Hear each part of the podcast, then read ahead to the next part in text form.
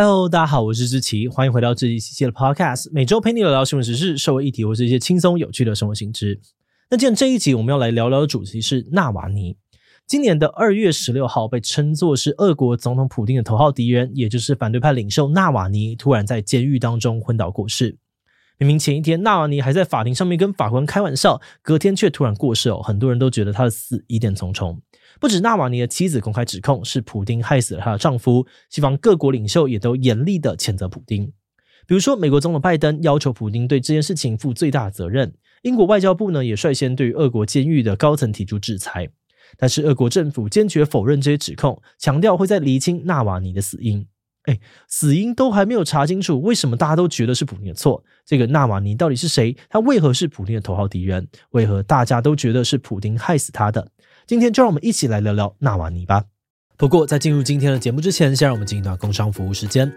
你喜欢日系复古小物吗？那你一定要来看看这款日本 Koizumi 昭和复古电风扇。这款蓝白配色电风扇在很多经典的日本影集还有动漫都出现过，像是蜡笔小新啊、樱桃小丸子、哆啦 A 梦等等都看得到它的身影，甚至你爷爷奶奶的家里可能就有一台。这次日本 Koizumi 完美复刻了昭和时代的经典设计，用清爽的蓝白配色，外加按下去会发出咔哒咔哒声的超疗愈凹槽按键和定时旋钮，每个细节都带你回到日本的凉爽夏日。而且不要被它的复古外表骗了，这款电风扇的性能也非常优秀。它提供三档不同的风力，冬天通风，夏天消暑都很适合。而且呢，还有超静音设计，开到最强也比图书馆还要安静。重点是体积轻巧，不占空间，让你就算放在桌上，也可以悠闲的看漫画、喝茶、聊天，享受单纯平凡的生活。现在台规版还有提供独家马达两年保固的服务，很欢迎喜欢日系复古风的观众到我们的资讯栏连接查看更多资讯哦。好的，那今天的工商服务时间就到这边，我们就开始进入节目的正题吧。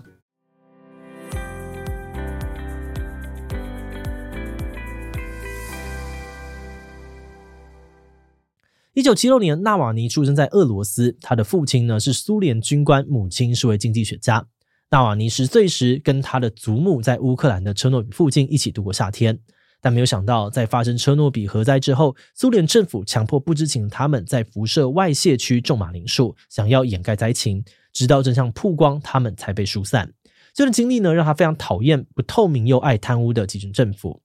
成年之后，纳瓦尼完成了法律学业，成为一名律师，并且在二零零八年一战成名。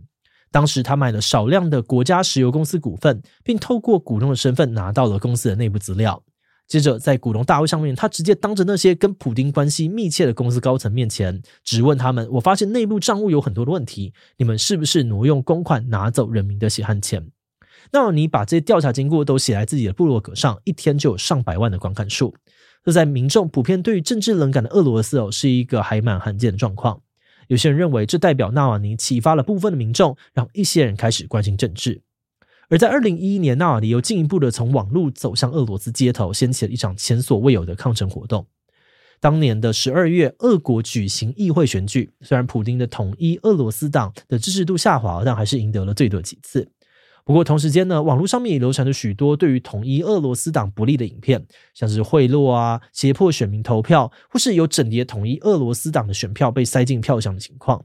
愤怒的纳瓦尼呢，形容统一俄罗斯党是骗子跟小偷的政党，借此发起示威游行。而在他的号召之下，抗议人潮呢，从首都莫斯科陆续的扩散到俄罗斯数十个主要城市。根据俄罗斯官方统计，当时呢，大约有两万八千人上街。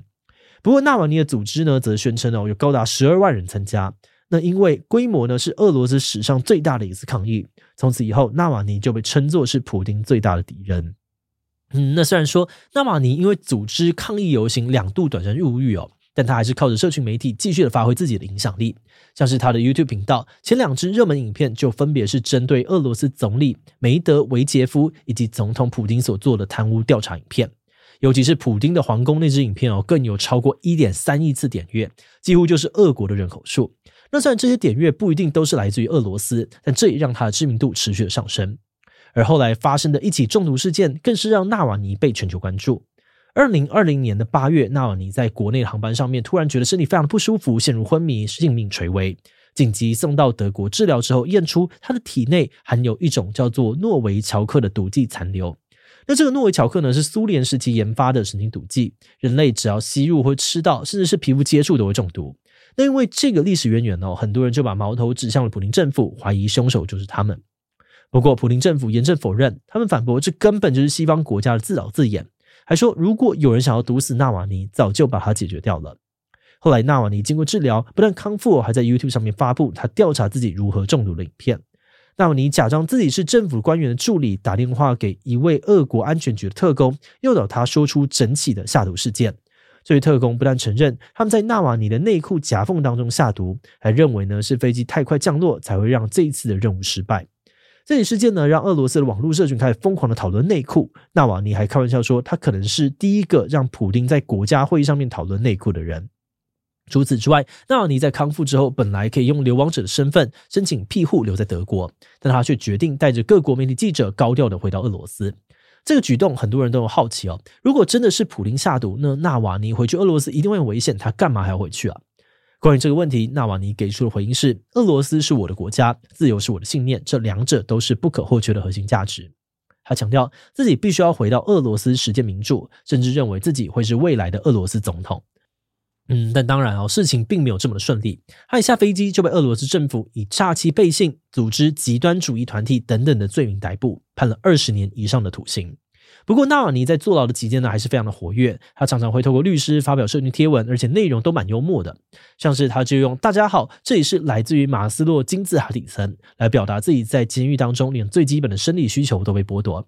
接着，时间来到二零二三年十二月，俄国呢将纳瓦尼秘密的转移到北极圈的监狱，并且在零下三十度 C 的酷寒状况之下，多次的把他关入禁闭室。不过，纳瓦尼并没有因此屈服，反而改用“我现在是你们的圣诞老人”，透过社群平台跟关心他的民众报平安。但是，就在今年的二月十六号，在纳瓦尼的律师跟母亲去探监之后的隔两天，家人就传出了纳瓦尼的死讯。当时纳瓦尼的律师啊，还有家属立刻前往监狱，却找不到遗体。直到三天之后呢，政府官员才说要对死因进行化学分析，所以要扣留遗体至少两周。这个说法让纳瓦尼的家人非常不能接受。他们强调，最后一次见面时，纳瓦尼看起来很健康快乐，怀疑政府呢在拖延时间，想要掩盖纳瓦尼的真正死因。二月十九号，纳瓦尼的妻子纳瓦纳雅呢发出了影片，指控普丁杀了她的丈夫。他认为哦，纳瓦尼不是自然死亡，而是在三年的监狱生活当中遭受到了酷刑折磨、剥夺睡眠以及精神虐待之后死去。此外，他还强调自己不只会追查死因，还会继承丈夫的遗志，为俄罗斯自由奋斗到底。而在另外一方面，纳瓦尼的死亡也引起了国际社会的强烈反弹，包含了美国总统拜登、法国总统马克宏、英国首相苏纳克，还有德国总理肖兹等等。西方各国领袖不只是表达哀悼，更公开谴责普林政权必须要为此事负起全责。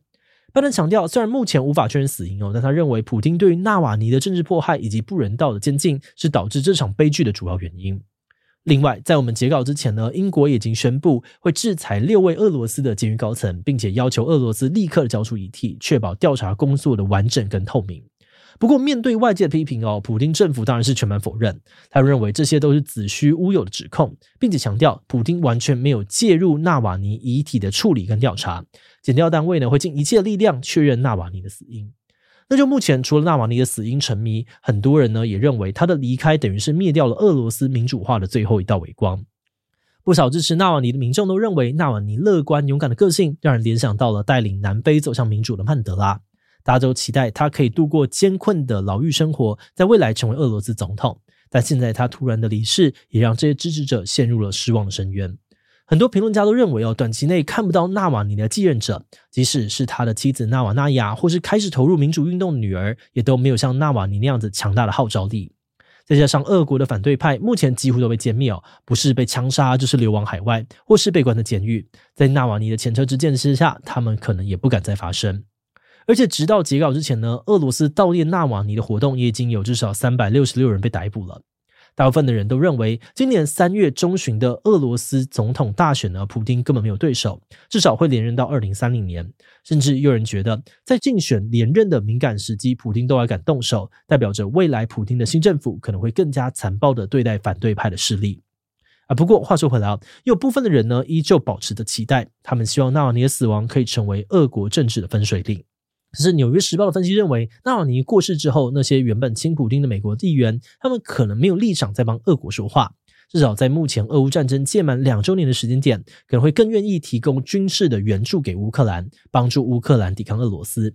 另外，在俄罗斯内部，也有人认为哦，事情没有这么的糟，人民也可能透过对这场重大悲剧的哀悼跟反思，让原本分崩离析的反对派团结起来，在未来给普丁政权带来压力。节目最后也想来聊聊我们制作这集的想法。老实说，我们真的蛮佩服纳瓦尼的勇气。他在俄罗斯这种极权的政治环境之下呢，还是勇敢的用一己之力撑开民主的可能。而他的不放弃，还有永远保持乐观的精神，也为很多想要民主的俄罗斯人带来了希望。虽然我们目前还不清楚纳瓦尼的确切死因，没有办法断定纳瓦尼是不是真的被普林害死，但我们能够理解，纳瓦尼支持者们的失望与悲痛，因为纳瓦尼在牢狱当中所经历的折磨，确实对他的健康造成了影响，而他的离去也确实的严重打击到了俄国的民主化运动。那么觉得，就算纳瓦尼的死真的跟普丁无关，但他的悲剧却还是让我们看到，在俄罗斯想要追求民主，绝对是一条很困难的路。根据外媒的报道，普丁一直以来呢，都刻意的忽视纳瓦尼，大多都用那位绅士啊、某人，甚至是那个生了重病的家伙来称呼他。很多人认为啊，普丁故意采用贬低的策略，想要减少纳瓦尼在俄罗斯的影响力。甚至在纳瓦尼过世之后，俄罗斯的电视台也只花了二十八秒报道而已。在这样子的强烈的言论管控之下，很多俄国人都认为哦，他们除了普丁别无选择。甚至有人会觉得，有二十年执政经验的普丁，比起一个新手，似乎是一个更安全的选项。